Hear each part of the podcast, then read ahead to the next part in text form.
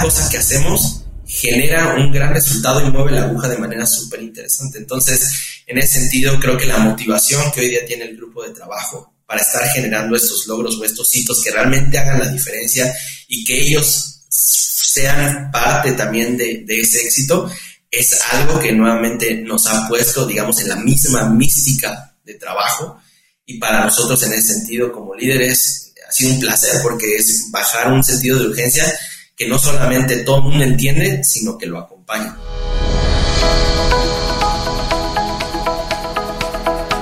Hola, has venido a escuchar nuestras historias, ¿verdad? Entonces, bienvenido a Cuentos Corporativos, el podcast donde Adolfo Álvarez y Adrián Palomares hacen de juglares y nos traen relatos acerca del mundo de las empresas y de sus protagonistas. Prepárate escuchar interesantes historias acerca del management, startups, compañías exitosas y fracasos empresariales. Pon a tono tus oídos y disfruta de este nuevo capítulo de Cuentos Corporativos. Y como todo cuento, este también empieza con un había una vez. Que lo disfrutes. Adolfo, tú y yo llevamos muchos años ya en el mundo de los medios de pago pero creo que nunca nos había tocado ver la revolución que se está dando ahora. Muchísimas empresas buscando un lugar en este sector, ¿no te parece? Es correcto. Hay algunas que están enfocadas a personas físicas, otras a empresas, pero son muchas las startups que han identificado una oportunidad en este nicho. El nicho de las fintech y también de quizás para algunos el mal llamado neobanco. Una oportunidad que ni los bancos ni otras empresas del sector han logrado capitalizar ya que es claro que por lo menos en cuestión de personas morales, todos los procesos para comprobar gastos y deducirlos son un gran problema. Bueno, pues precisamente de eso vamos a platicar el día de hoy. Nuestro invitado cuenta con una impresionante trayectoria en el sector y hoy liderea una de las startups más prometedoras, de esas que buscan una rebanada del pastel en el mundo de los medios de pago empresariales. Pero comencemos nuestro cuento diciendo como siempre las palabras mágicas. Había una vez un joven al que siempre le apasionó el sector financiero. Él estudió una licenciatura en Administración de las Tecnologías de la Información en el Instituto Tecnológico de Monterrey y posteriormente diplomados en la misma institución. Por si fuera poco, en el Instituto Tecnológico Autónomo de México, ITAM.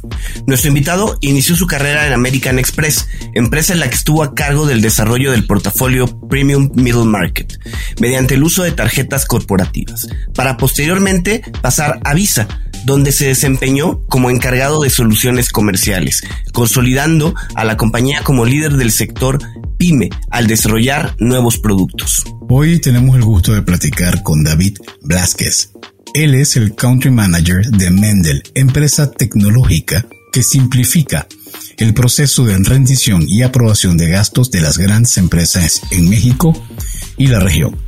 La solución de Mendel se basa en una tarjeta corporativa que permite el manejo de diferentes controles para los gastos de las empresas.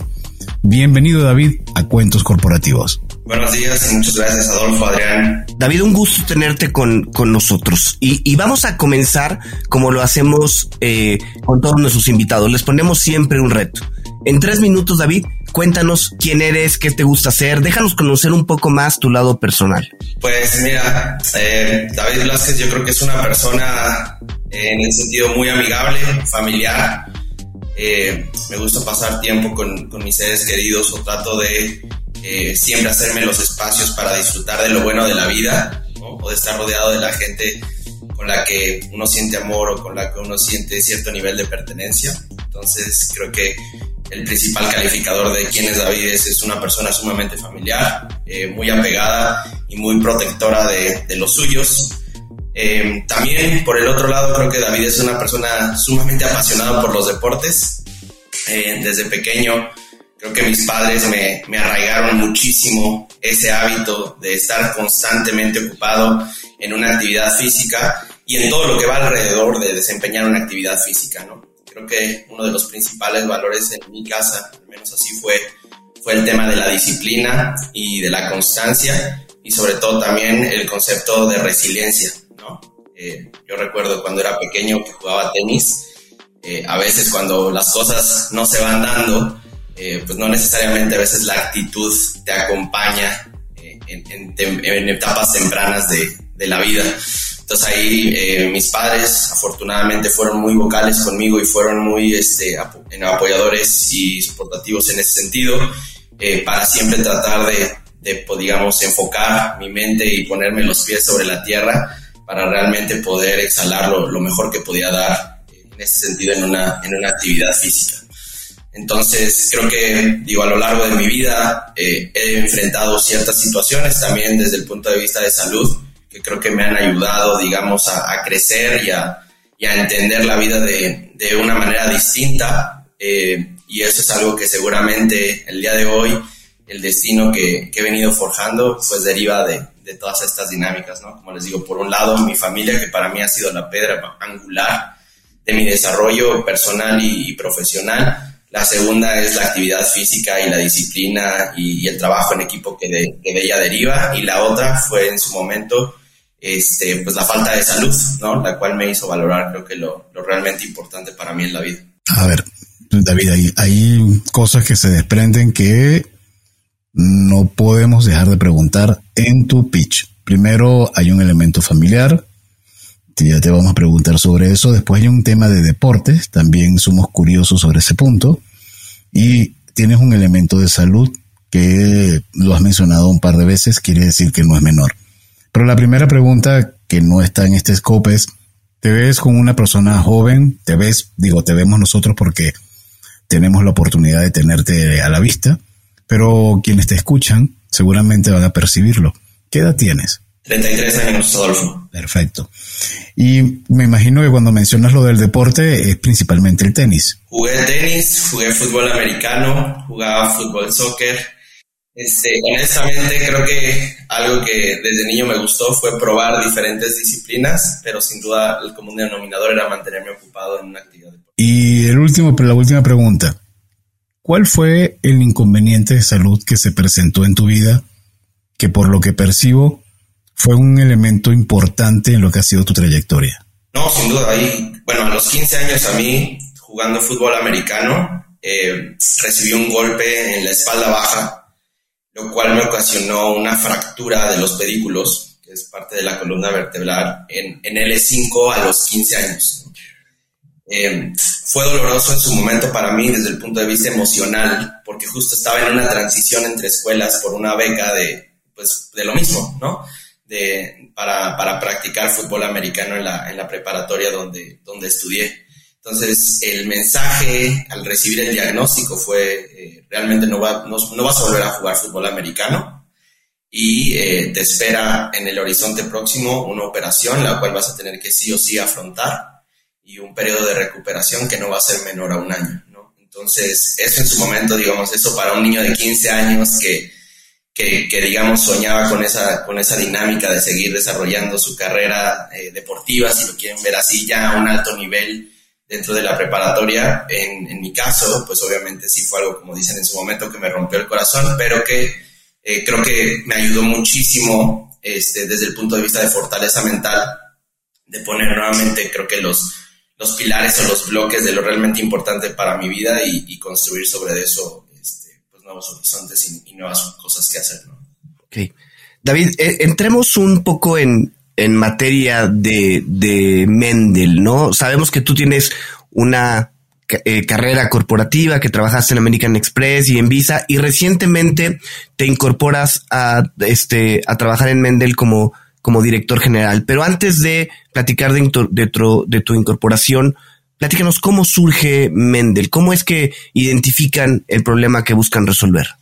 Pues yo creo que Mendel nace de, la, de nosotros identificar una oportunidad muy importante en la digitalización de procesos, número uno, y dos, la reducción de costos para el segmento corporativo o de empresas AAA en el mercado mexicano y en Latinoamérica.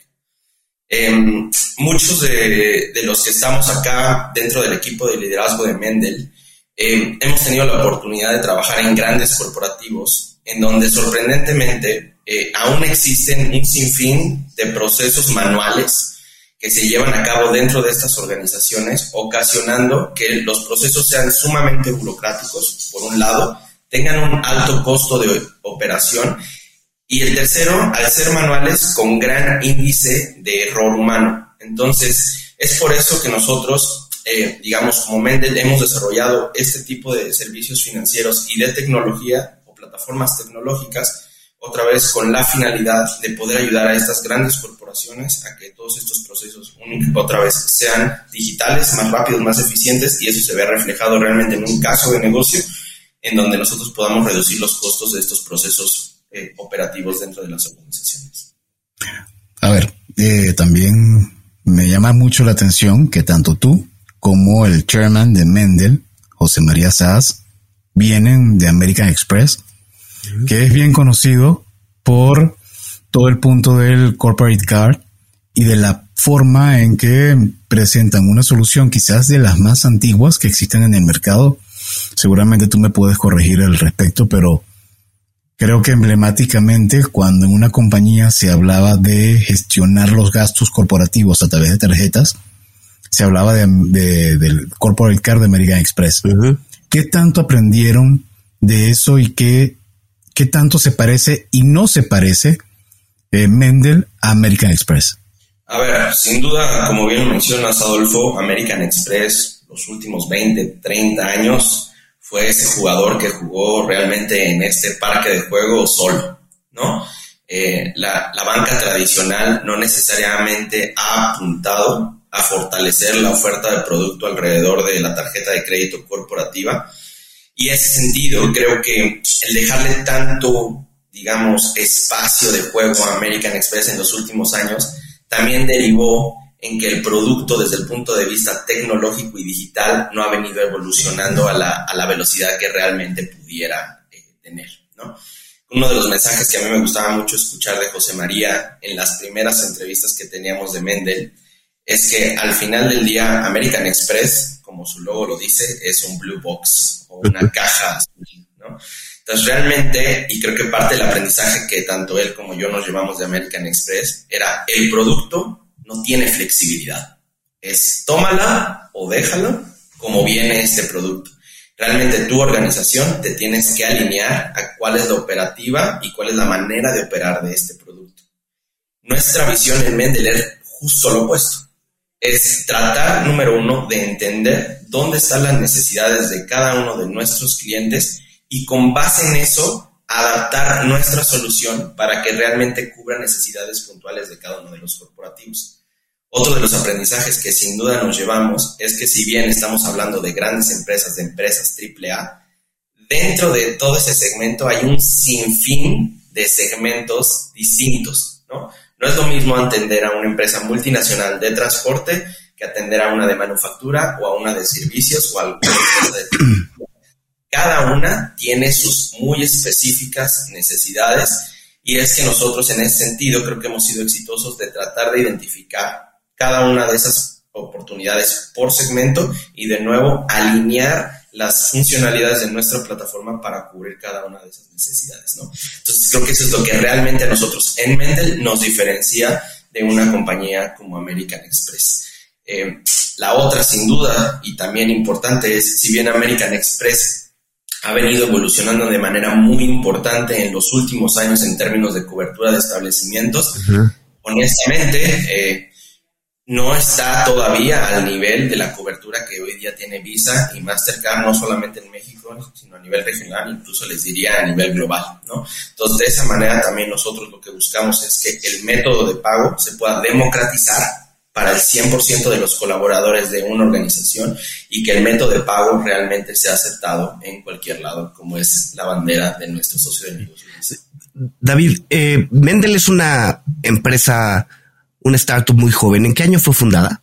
Fue fundada a inicios del 2021, en enero, eh, donde nosotros fuimos seleccionados como el último, de, como parte del batch de 2021 de Y Combinator, que es esta aceleradora de compañías en Silicon Valley eh, por ejemplo, de donde salieron empresas como, como Rappi, como Airbnb, como Dropbox, por mencionarles algunas, algunas importantes. Oye, eh, en ese, en ese sentido, me llama mucho la atención que siendo una empresa tan joven, tienen un año, eh, los fundadores ya hayan decidido tener un CEO externo.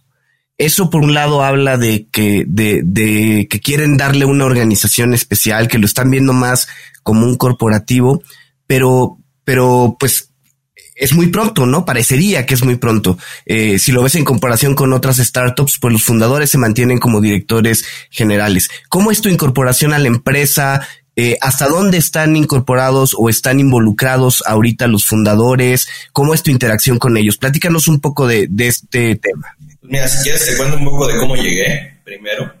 Eh, cuando arrancamos las conversaciones yo todavía me encontraba en el rol de Visa liderando todo el espacio de soluciones comerciales.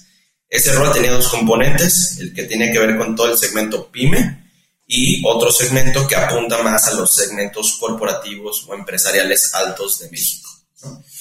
Eh, en ese entonces eh, recibo una llamada de uno de mis colegas eh, de Miami, que, era, que es el hub de Visa, y él fue el que me dice, oye, mira, sabes que hay una persona, un par de personas que quieren platicar contigo acerca de un posible proyecto, ¿no? Para construir un producto financiero alrededor del segmento del large market. En su momento eso me llama la atención porque los últimos dos años México ha venido viendo una evolución muy fuerte en el desarrollo de las fintechs B2B, pero no necesariamente apuntaban a este segmento, siempre apuntaban al segmento pyme, con obvias razones, porque al final del día en México, de las 4.2 millones estimadas unidades económicas activas, pues el 99% de ellas son micro, pequeñas y medianas empresas. Digamos, es natural que, que haya un boom, digamos, de, de, soluciones o de compañías fintech que estén apuntando acá. Lo que me llama la atención en el momento de recibir esa, esa, esa información es, hay alguien que le interesa este otro segmento. Por mi background en American Express, justo de liderar y de empujar este segmento comercial, es que empezamos a arrancar las conversaciones y ahí notamos una completa afinidad, ¿no?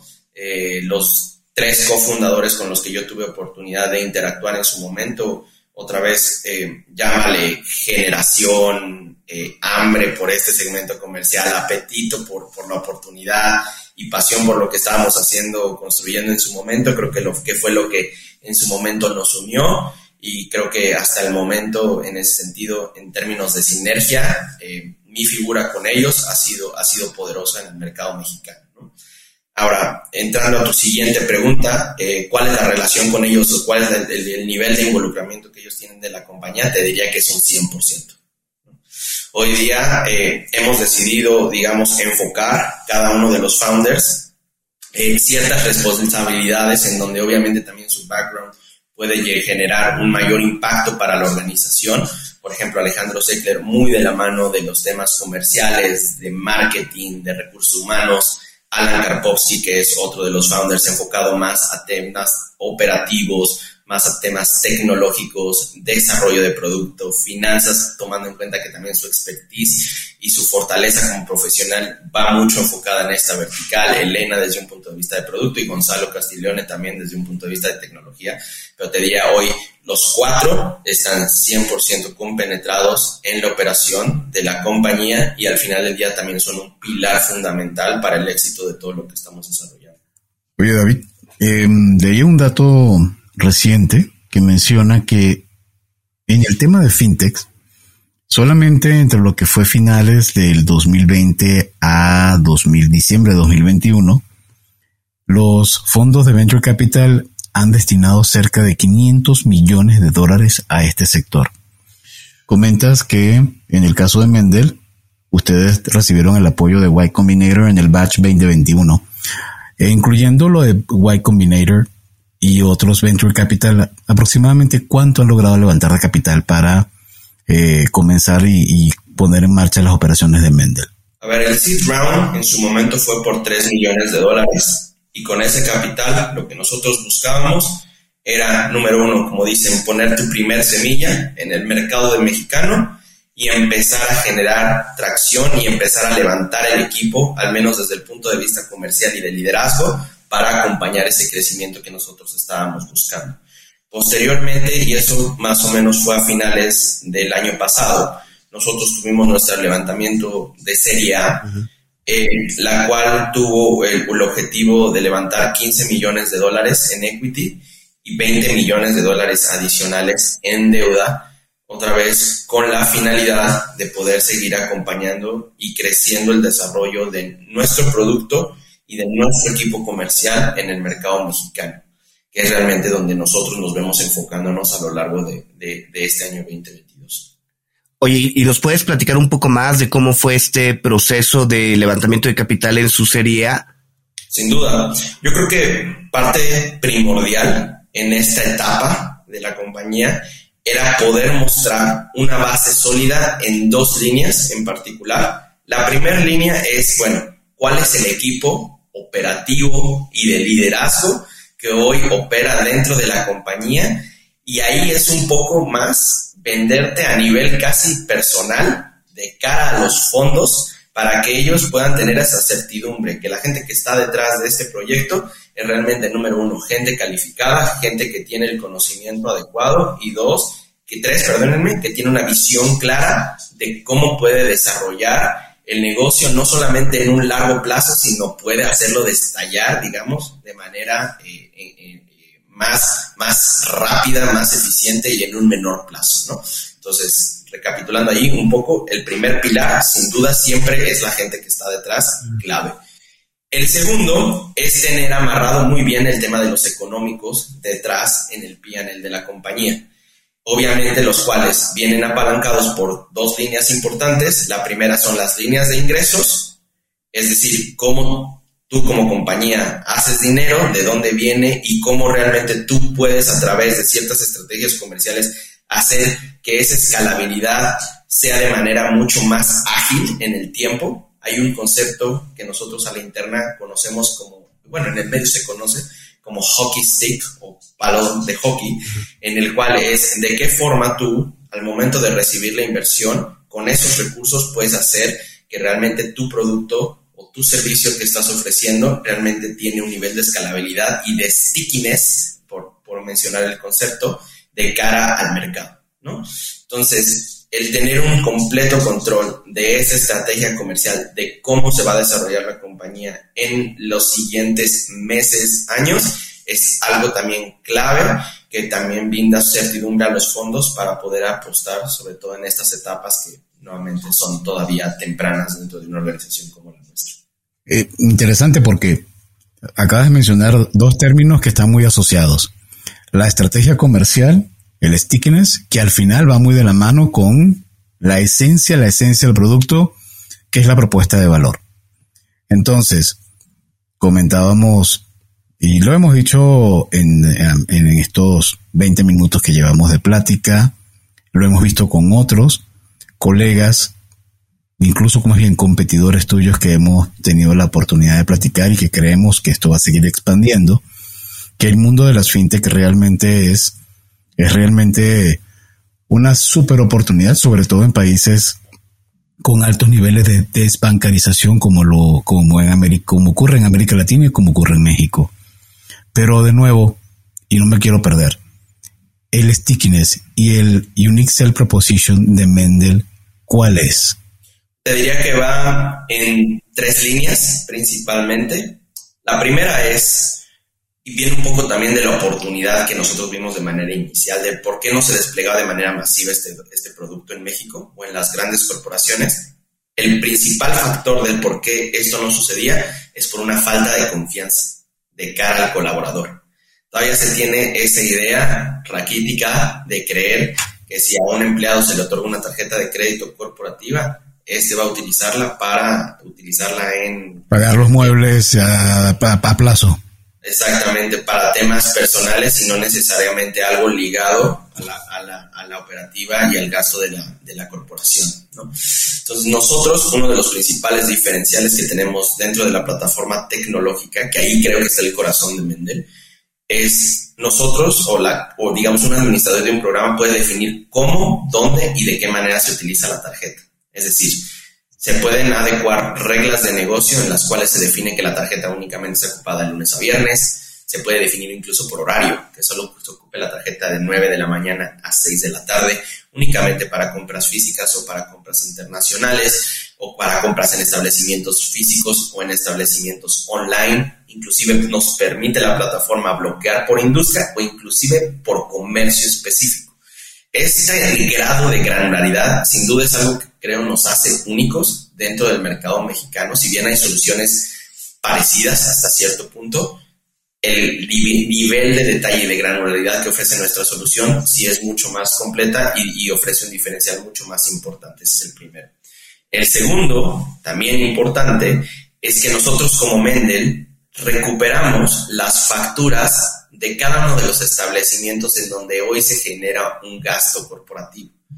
Para la gente que hemos viaticado en algún momento de la vida, este proceso pues es sabido históricamente que es doloroso.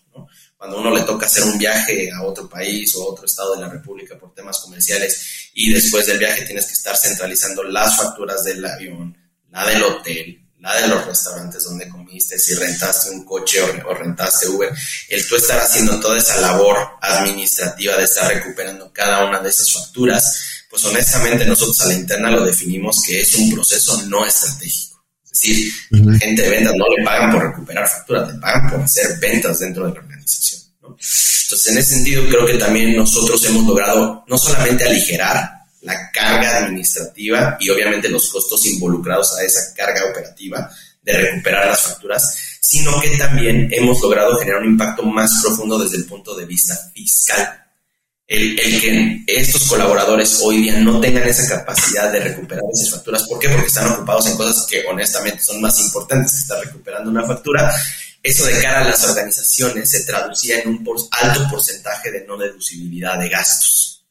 Nuevamente, nosotros brindando este servicio, lo que sí hemos logrado es reducir hasta en un 20% ese porcentaje de no deducibilidad, nuevamente haciendo más eficiente no solamente el proceso operativo, sino también toda la parte que deriva del tema fiscal.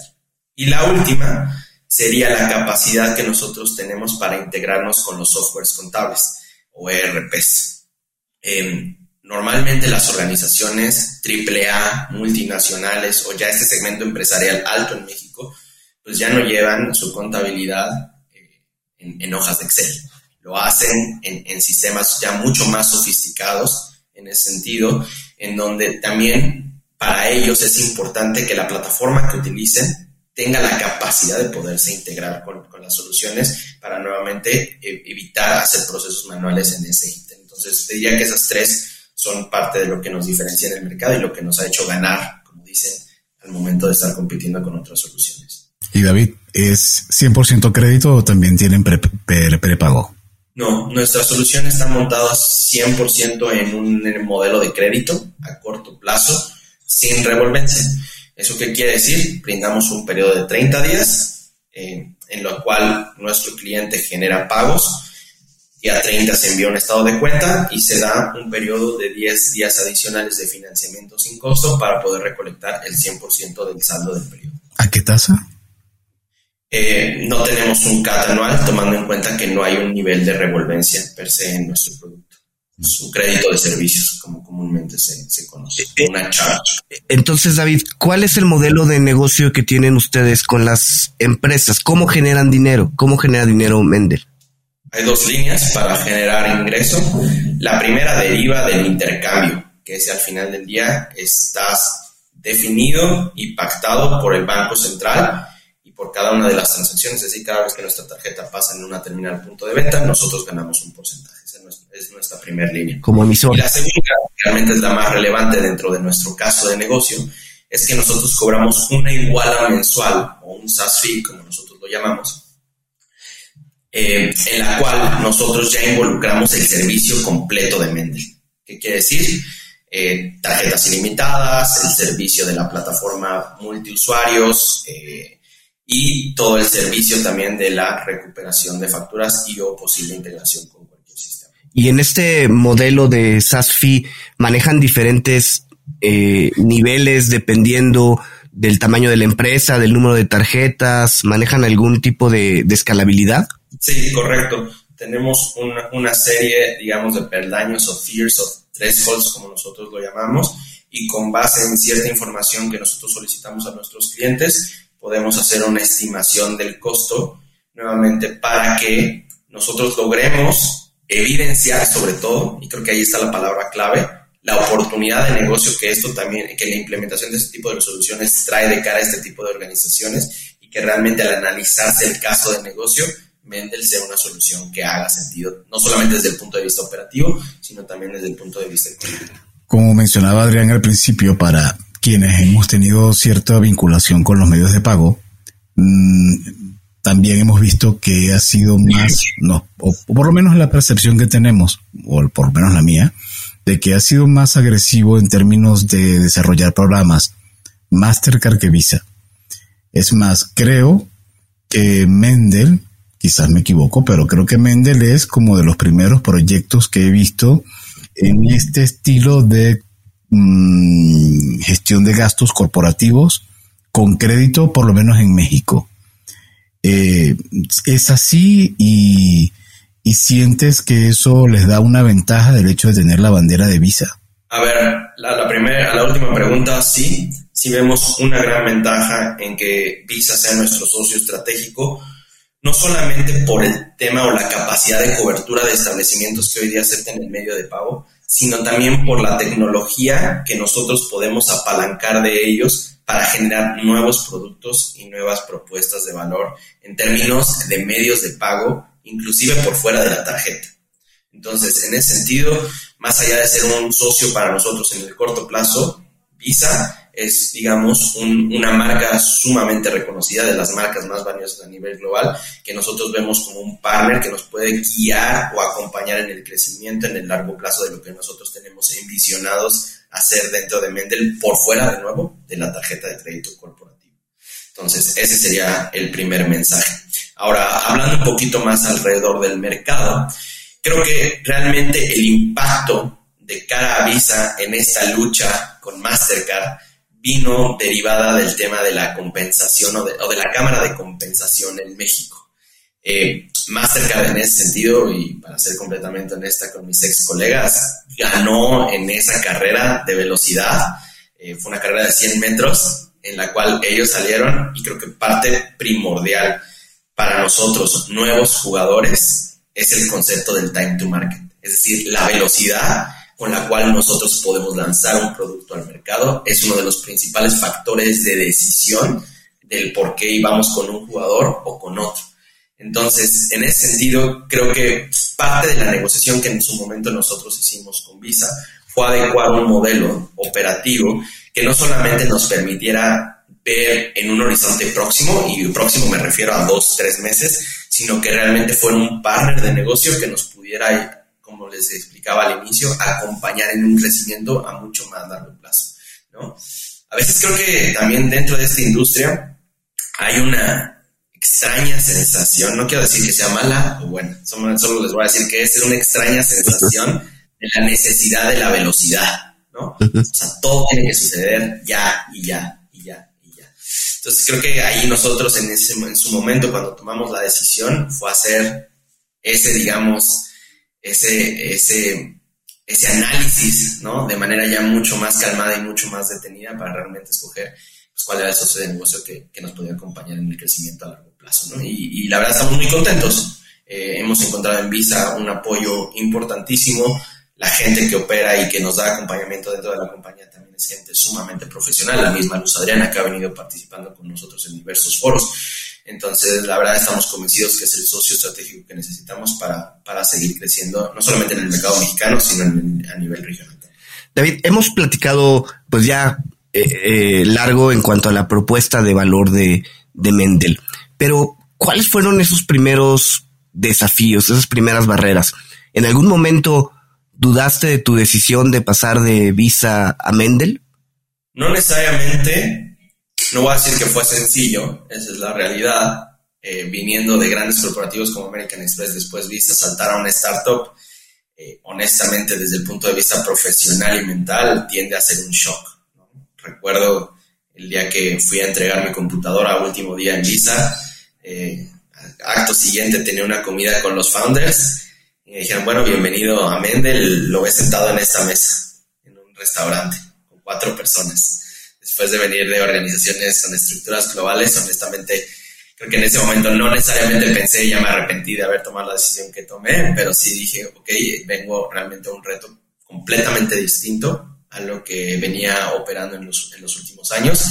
Y, ahí creo que fue un switch mental de, de adaptación, ¿no? O sea, es como quizás, lo puedo decir como naturaleza humana.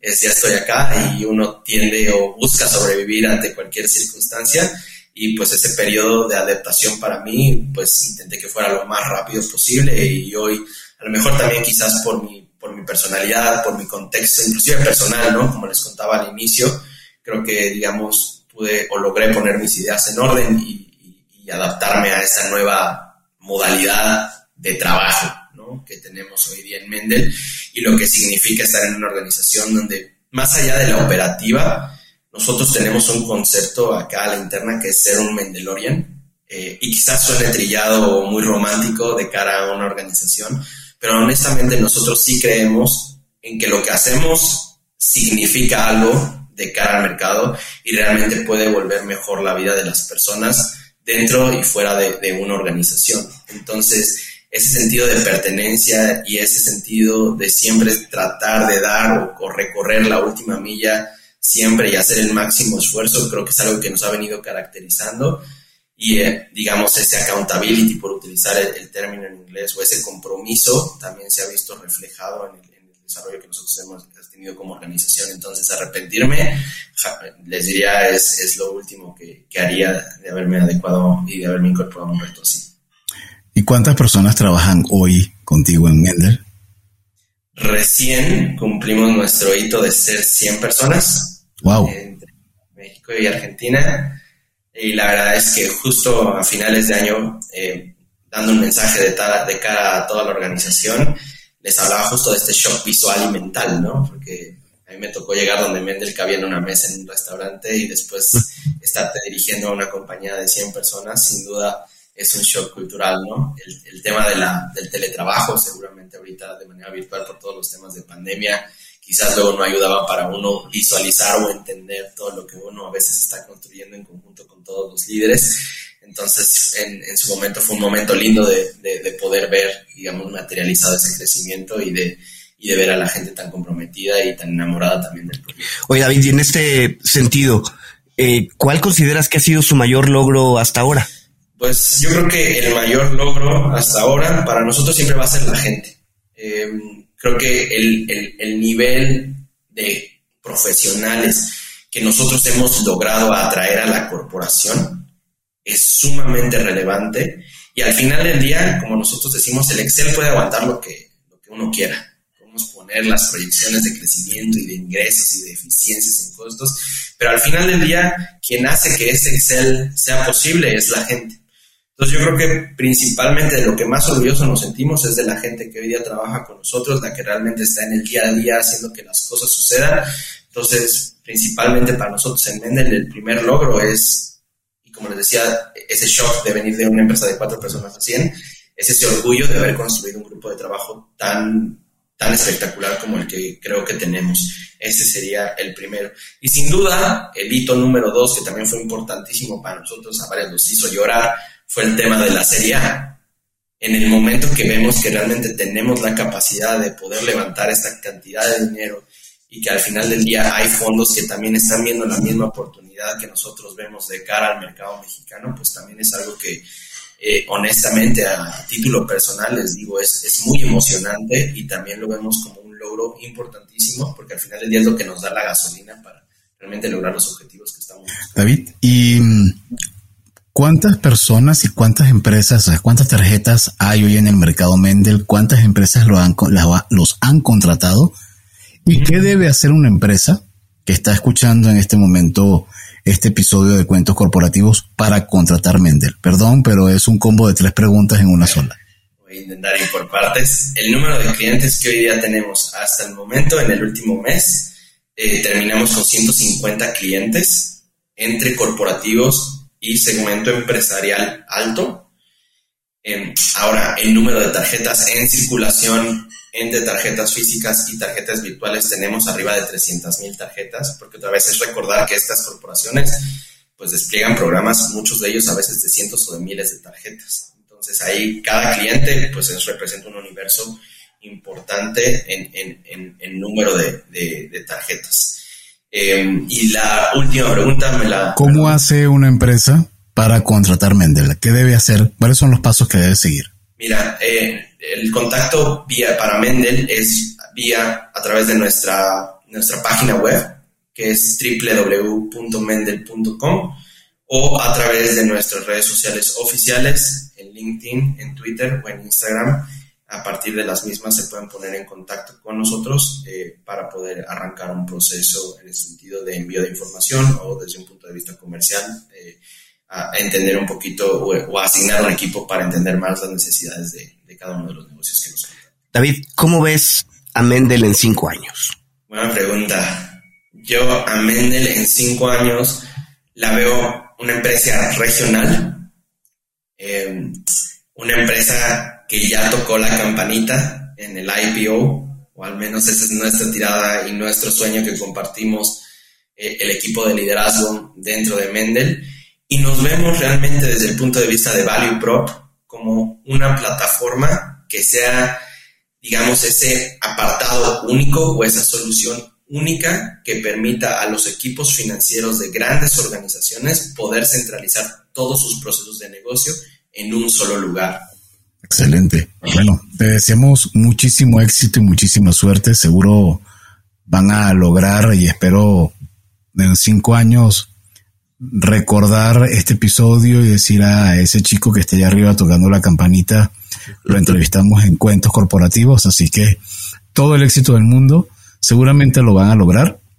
Y bien, eh, luego de haber hurgado y haber registrado al máximo sobre ti, sobre Mendel, volvemos a tu plano personal, David.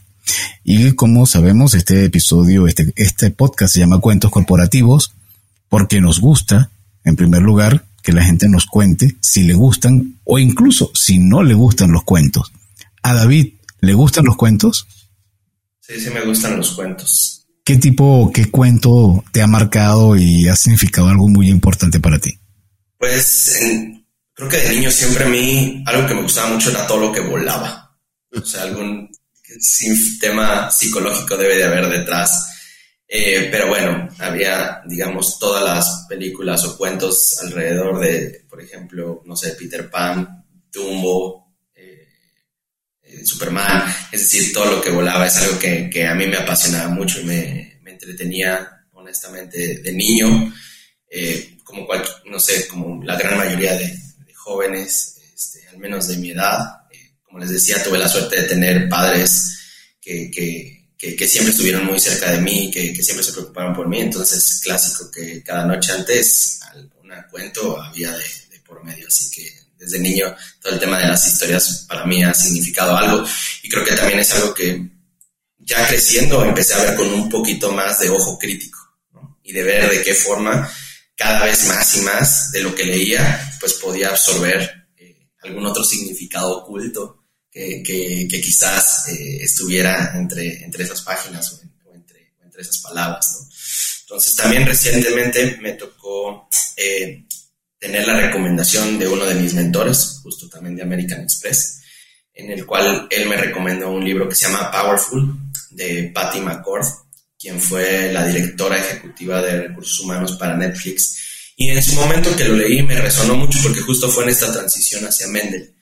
Y, este libro habla justo de los pininos de Netflix, en el momento en que Netflix se trataba realmente de una corporación de enviar por mensajería en, DVD, digamos, las, las películas a sus suscriptores y de cómo fue evolucionando hacia un mundo digital y en esa escalabilidad, como lo que ellos buscaban es que los valores de la organización nunca se perdieran. Es decir, esa pasión o esa sensación de pertenencia y de realmente lo que significa atracar en la compañía, aún con escalabilidad o con alto crecimiento, eso nunca se perdiera y cómo se podían mantener, digamos, los valores y la visión de la corporación otra vez a través de los años, aún con crecimientos tan explosivos, ¿no? Entonces creo que fue algo que me resonó y justo lo hablábamos la vez pasada, es nosotros no queremos que el día de mañana Mendel, cinco años después, pierda la esencia y los valores que nosotros hoy día tenemos y lo que nosotros sentimos por este proyecto el día de hoy. ¿no? Entonces en ese momento me resonó esa parte del libro de, de Patty. Y otro concepto que también me resonó en su momento era el tema del empoderamiento de cara a los empleados. ¿no? Este, este concepto se escucha mucho, sobre todo en los grandes corporativos, es que no tengo el empoderamiento de hacer esto o esto o el otro, ¿no? Entonces, Patty decía que el concepto del empoderamiento hasta cierto punto era un poco tonto, porque los seres humanos nacemos con poder.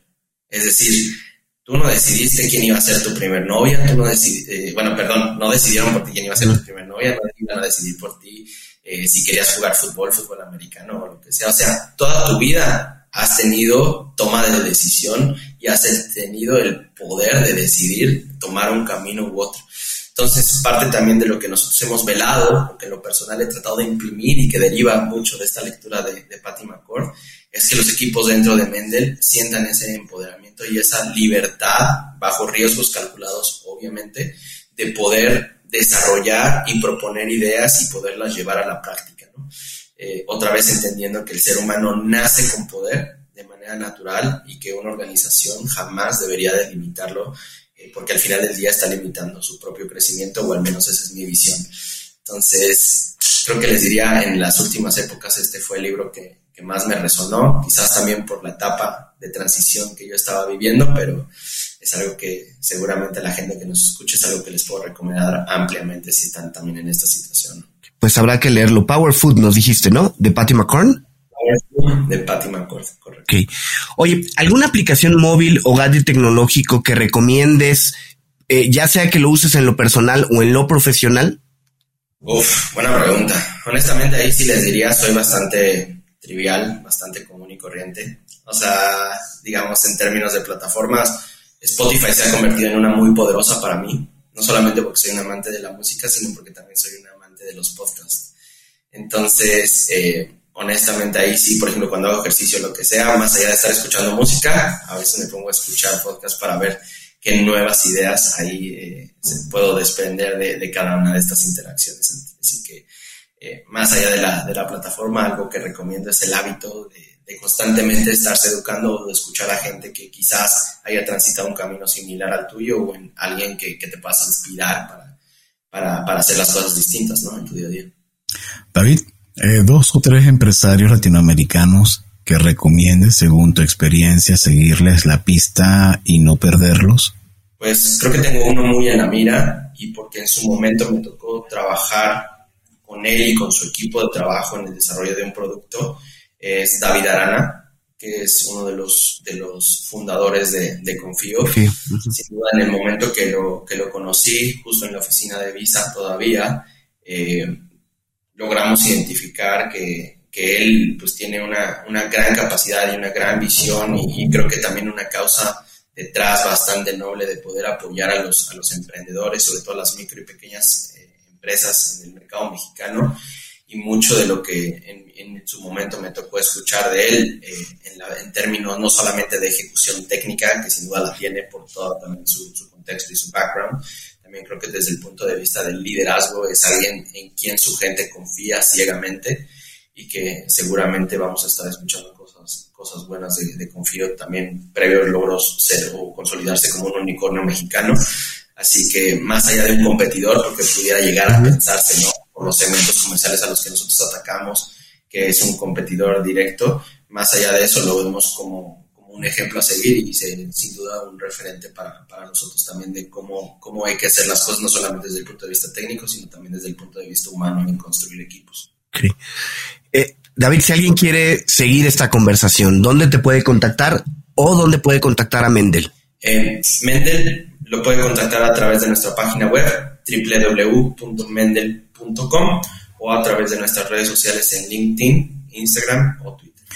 Muy bien, y David, hemos llegado al, final de este episodio. Muchísimas gracias por habernos acompañado y por favor, compártenos cuál será tu mensaje final para quienes están escuchando y ven en ti o bien un referente para mm, desafiar al status quo y emprender y desarrollar un nuevo negocio o bien aquellos que están creando pensando en un nuevo producto. ¿Cuál es tu recomendación al respecto? Mi, mi, mi recomendación al respecto es hay que dar siempre el primer paso y hay que atreverse a ir al mercado y a estar dispuestos a iterar cuantas veces sean necesarias para poder, digamos, tener o solidificar la posición de lo que uno tiene pensado en términos de producto o servicio que quiera ofrecer en el, en el mercado, no solamente en el mexicano, sino en mercados globales.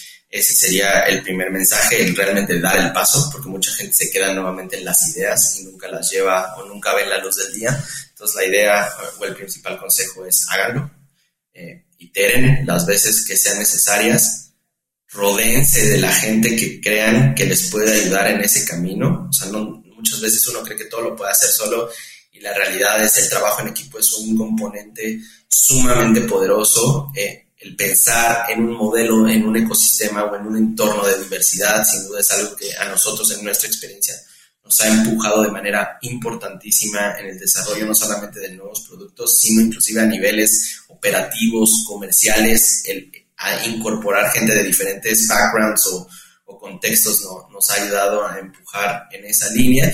Y dos, y tercero, perdón, como les decía, es la sensación de urgencia o de velocidad, ¿no? Y de foco realmente para hacer que las, que las cosas sucedan, ¿no? Para mí esos tres componentes jalando en, la misma carreta a la misma velocidad es algo que sin duda puede derivar en un resultado interesante para cualquier emprendedor o cualquier compañía allá afuera. Oye, ligado con este último comentario, perdón, pero no puedo dejar pasar esta pregunta. ¿Cómo mantienen eh, esa sensación de urgencia, ese foco en Mendel? ¿Cómo hacen que se permee ya los 100 empleados que tienen y que se mantenga y que sea pues una rutina de trabajo? Bueno, si bien nosotros hoy día hemos crecido en número, no necesariamente hemos eh, impulsado una institución jerárquica donde existan tantas bandas en términos de toma de decisión. Es decir, hoy mi posición, aún siendo el country manager, está muy cerca de la gente que está ejecutando en campo. Entonces, en ese sentido de urgencia, realmente no tiene que cascadear, si lo quieren ver así, tantos niveles dentro de la organización. Y la cantidad y calidad de mensajes que nosotros también buscamos dar a la organización es que siempre cada uno, sin importar el rol dentro de la organización, entienda cuál es el objetivo que tenemos en común por qué lo estamos persiguiendo en cierto plazo y por qué es importante el foco y, ese sentido de urgencia. En el sentido, en la, en la medida que todo el mundo en la organización entienda eso, todo el mundo se pone, como dicen, la camiseta o busca ponerse la camiseta para desde su muy particular posición tratar de dar ese granito de arena para lograr un objetivo. Creo que a nivel también generacional ha sido muy sonado. Quizás en algunas cosas estoy de acuerdo, en otras cosas quizás no estoy tanto de acuerdo. Pero el tema de los millennials, de hablar de este sentido de poder generar un impacto, ¿no? Dentro de una organización. Entonces creo que Mendel en ese sentido es una organización que permite eso, porque somos, o sea, es un equipo tan joven, también en, en su etapa Mendel, pues otra vez, llevamos poco más de un año, entonces cada cosa que hacemos genera un gran resultado y mueve la aguja de manera súper interesante. Entonces, en ese sentido, creo que la motivación que hoy día tiene el grupo de trabajo para estar generando estos logros o estos hitos que realmente hagan la diferencia y que ellos sean parte también de, de ese éxito, es algo que nuevamente nos ha puesto, digamos, en la misma mística de trabajo. Y para nosotros, en ese sentido, como líderes, ha sido un placer porque es bajar un sentido de urgencia que no solamente todo el mundo entiende, sino que lo acompaña. Entonces creo que en ese sentido eh, nuestra, nuestra mística ha sido espectacular y es algo que nuevamente hoy tenemos arraigado y que nunca, y eso lo dije justo a final del año pasado, nunca nos podemos permitir. David, no te preguntamos qué significa y de dónde viene el nombre de Mendel. Mm, Mendel es, eh, bueno, dos de nuestros cofundadores eh, están adheridos a la comunidad judía. Mendel fue uno de sus rabinos en los cuales ellos vieron un, ejemplo a seguir por N cantidad de, situaciones. Entonces, eh, a través de él fue que, vino, que vino el nombre de, de Mendel para la compañía. Este, pero sí, vino realmente por, los dos cofundadores. Mira, bastante interesante. Pues David, muchísimas gracias por acompañarnos. Ha sido un episodio muy interesante y gracias a todos ustedes por escucharnos. Si les gustó este episodio, no duden en suscribirse en su plataforma y calificarnos con 5 estrellas. Síganos por favor en nuestras redes sociales. Estamos en Facebook, Twitter, Instagram y LinkedIn. Visiten nuestro sitio web cuentoscorporativos.com, en donde encontrarán las ligas a cada una de las redes y podrán suscribirse a nuestro newsletter. Queremos agradecer a la revista Neo, el marketing de los negocios, y a Radio Conexión Latam, la radio que une a Latinoamérica, medios con los que están, con los que tenemos alianzas para la retransmisión de episodios seleccionados de cuentos corporativos. Puedes buscarnos en sus espacios para conocer horarios y características de la transmisión. Y como siempre decimos, las empresas, sin importar su origen, razón de ser o tamaño, tienen todas algo en común. Están hechos por humanos. Y mientras más humanos tienen, más historias que contar. Y todo cuento empieza con un había una vez. Nos escuchamos en el próximo capítulo. David, muchísimas gracias. Muchísimas gracias, David. Gracias a ustedes. Buen día. Gracias por habernos acompañado en este capítulo de Cuentos Corporativos. Ojalá que esta historia haya sido de tu agrado y sobre todo que te lleves ideas y experiencias que puedas aplicar en tu propio universo empresarial. Esperamos que nos escuches nuevamente y recuerda, todos los cuentos comienzan con un había una vez. Hasta la próxima.